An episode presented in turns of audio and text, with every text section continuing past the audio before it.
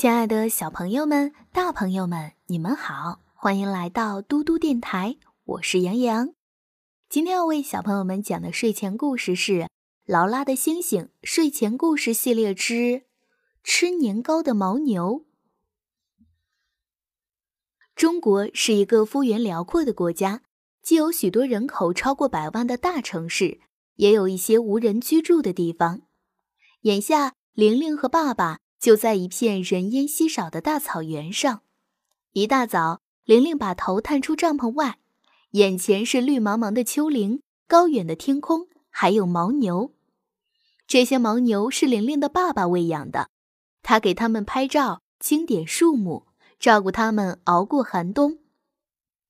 这次，玲玲陪着爸爸一起来到草原，广袤的原野被白茫茫的山峦环绕，景色美极了。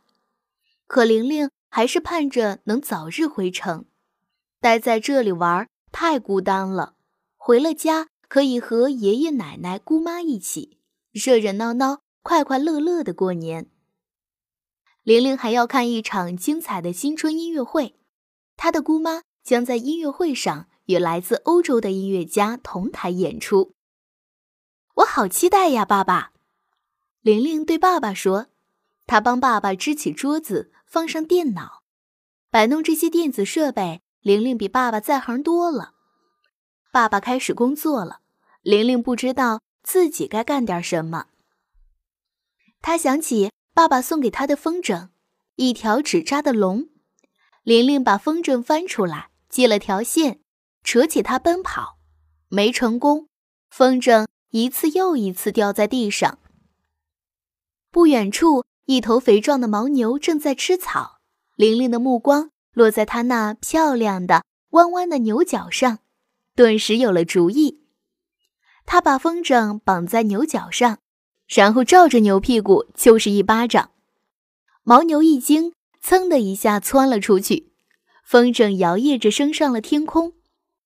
玲玲乐得直蹦高，她赶忙骑上一辆轻型摩托，那是爸爸借给她的。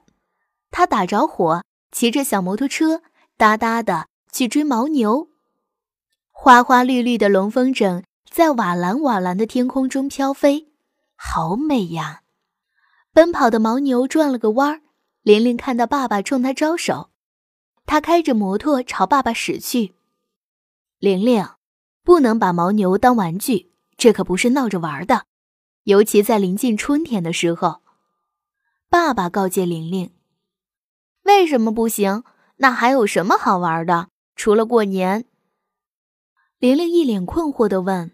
爸爸叹了口气，告诉玲玲：“这头牦牛正怀着宝宝呢，春天就要生了，你还追着它乱跑。”玲玲慌了神，忙向四周张望。那头受惊的牦牛远远地停了下来，正悠闲自在地埋头吃草。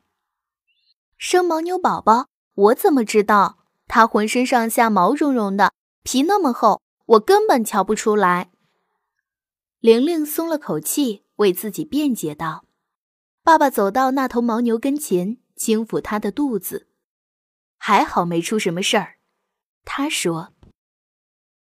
为了弥补过错，玲玲给牦牛拎来一大桶水。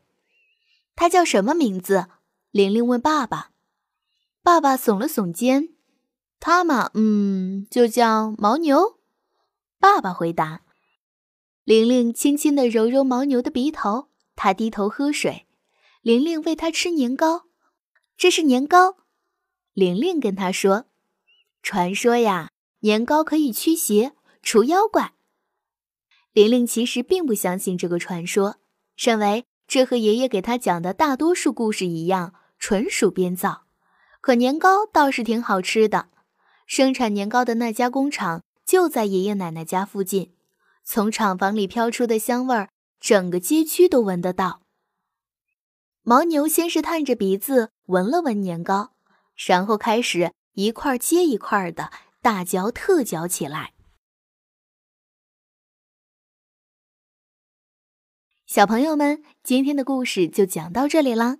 在明天的故事当中，劳拉和他的星星还有汤米就要开启中国的旅行了。他们在中国的旅途是什么样子的呢？我们要从别人的故事当中了解我们的中国啦。我是杨洋，如果你喜欢听洋洋姐姐讲故事，可以让爸爸妈妈关注微信公众平台“嘟嘟 radio”。我们明天再见啦，晚安。